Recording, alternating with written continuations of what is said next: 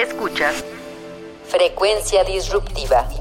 un podcast de Ibero 2.cloud, canal digital de la estación de radio Ibero 90.9.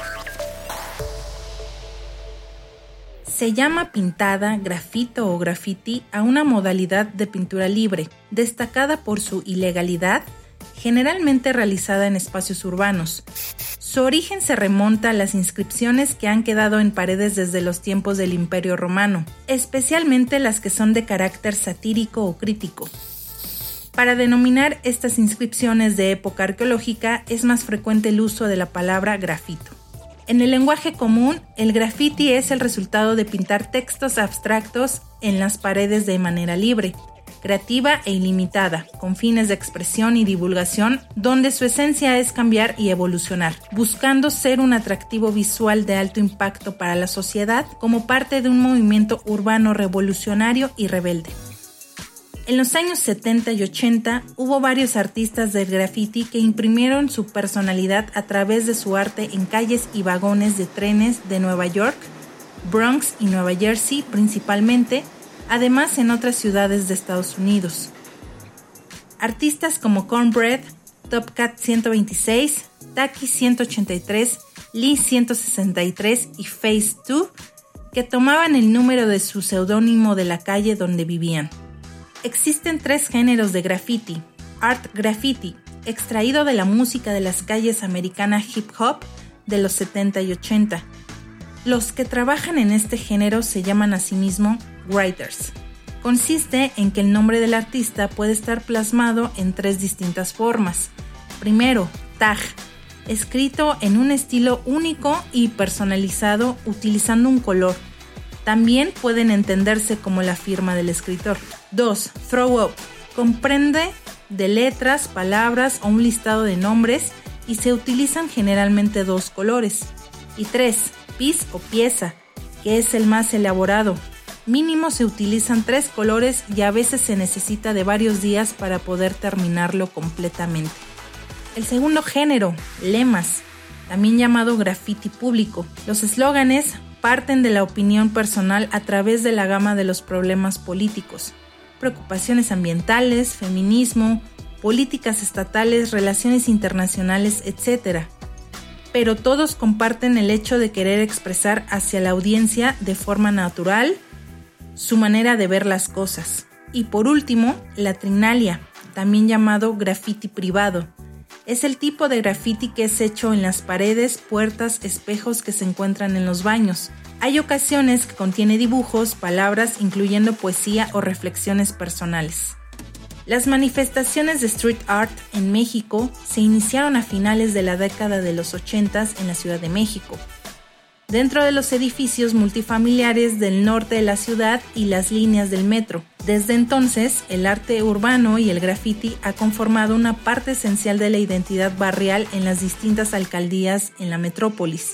Actualmente existen distintas asociaciones y colectivos que se dedican a la proliferación de espacios para el arte urbano en la capital mexicana y ciudades como Querétaro, se ha perfilado como uno de los máximos referentes de arte urbano en la República Mexicana, gracias a los festivales de arte urbano que alberga la ciudad.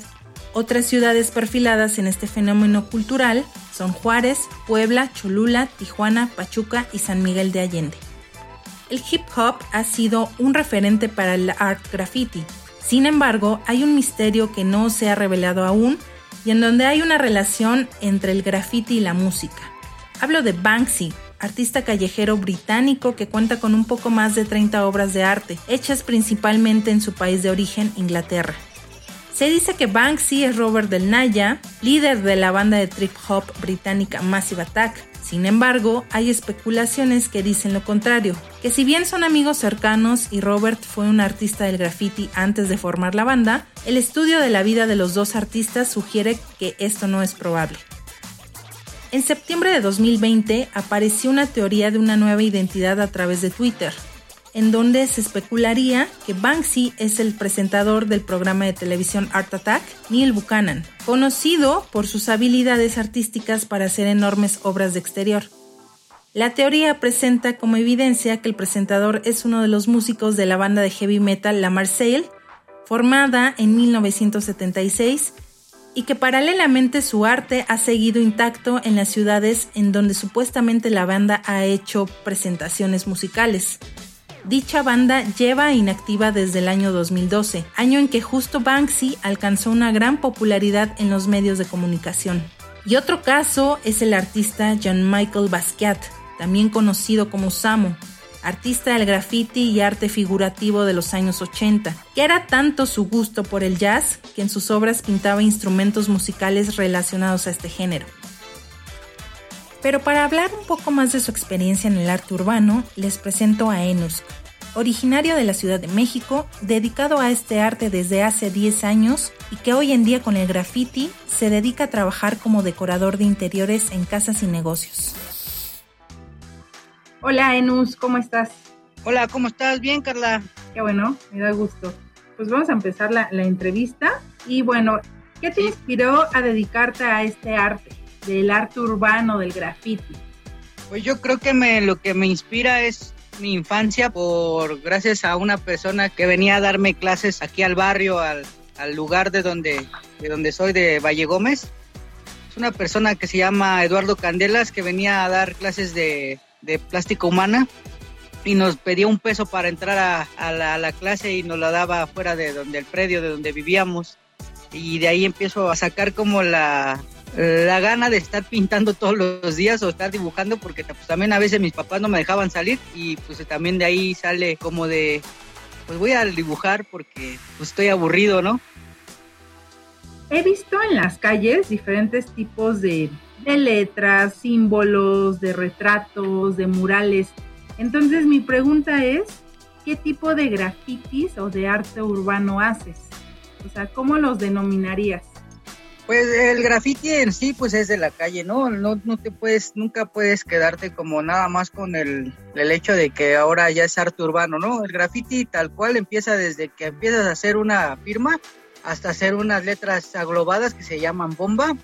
Después pasas al, como a las piezas y después ya haces como el relajo de ya dibujar o, llevar así tu graffiti a, algo más estético, ¿no? Como hacer caracteres o hacer este personajes, ¿no? Propios, que es lo que he estado haciendo en estos momentos. Está creando como esas imágenes para los negocios, ¿no?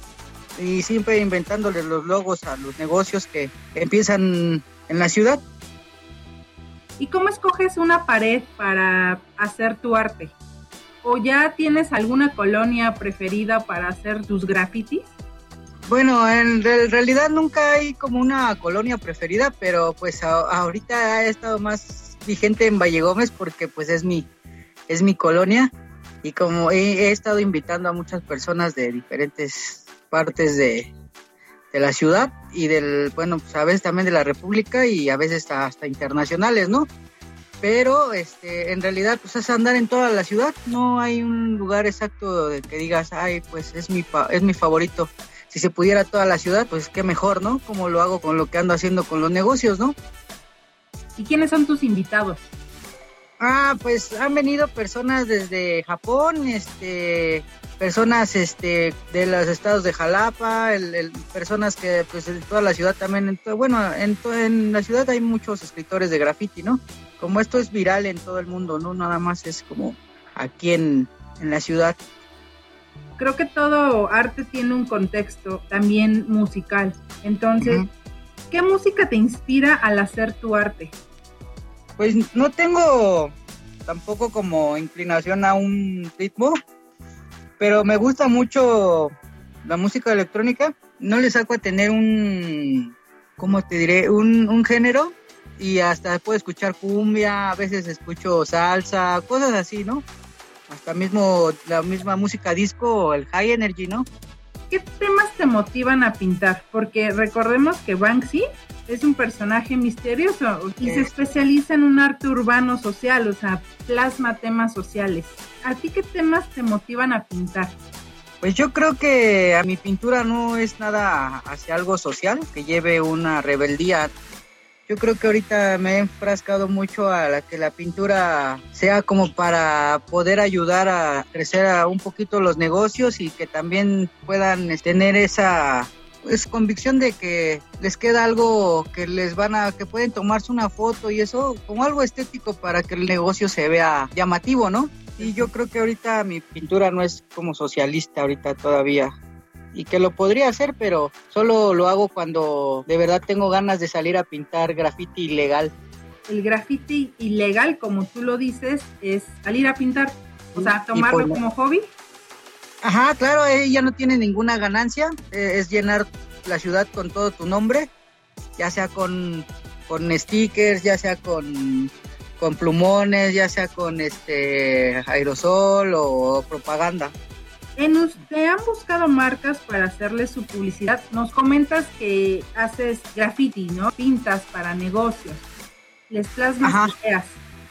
Pero ¿te han buscado marcas para hacerle su publicidad más que nada? Pues algunas marcas así tal cual, no, pero siempre ha trabajado para algunas personas que tienen negocios ya acomodados tal cual o, como personajes, podríamos poner ahorita que acabo de pintar para un luchador este que antes era el místico, ahora es carístico. He trabajado también para la marca de Destroyer, lo que hace Virgencita Please bueno, que han sido como de los fuertes ahorita y también pues, algunas cosas que han salido, también el mercado de tenis de Tepito, adentro del corazón de Tepito, es, son partes claves de lo que he hecho en, en este movimiento que he estado haciendo de cambiar como la imagen a todos los negocios, ¿no? Muy bien, ¿qué proyectos vienen para ti? Pues yo en un futuro yo tengo proyectos como lanzar una línea de ropa con todos los personajes que hago. Tengo ganas de también de, llevar esto como pues a otro a otros lados no porque pues también he salido a la república no hacia muchos lados de la república pero también he salido y esa firmita de Enus o el sobrenombre de Enus ya empieza a tener ese reconocimiento no de ah es que lo hizo Enus no vino y pintó y mira lo que hizo. Y, se, y ya empiezan como la chispa de decir, pues mm, llámale a él porque él es el que viene y hace todo, ¿no? Eso es algo que poco a poco se va dando y esperemos que en futuro esto tenga algo más grande, ¿no? Y ya para terminar, compártenos tus redes sociales para seguirte, dónde podemos ver tu trabajo. Mi Instagram está como Enus y, es E-N-U-Z-C, Enus. Ahí tengo todos mis trabajos. Gracias por una entrevista. Gracias a ti por, por invitarme. Frecuencia Disruptiva es un podcast de Ibero 2.cloud, canal digital de la estación de radio Ibero 90.9. Agradecemos en la producción a Julio César Lanzagorta, Daniel Maldonado y Uriel Rodríguez. En los podcasts de Ibero.2 vamos tras la innovación. Ponte al centro de las charlas de Almon Hernández con líderes poco comunes de organizaciones civiles y activistas en el podcast Tiene Onda. onda. Escucha su primera temporada en plataformas de audio y en Ibero2.cloud. Ibero.2, música para pensar.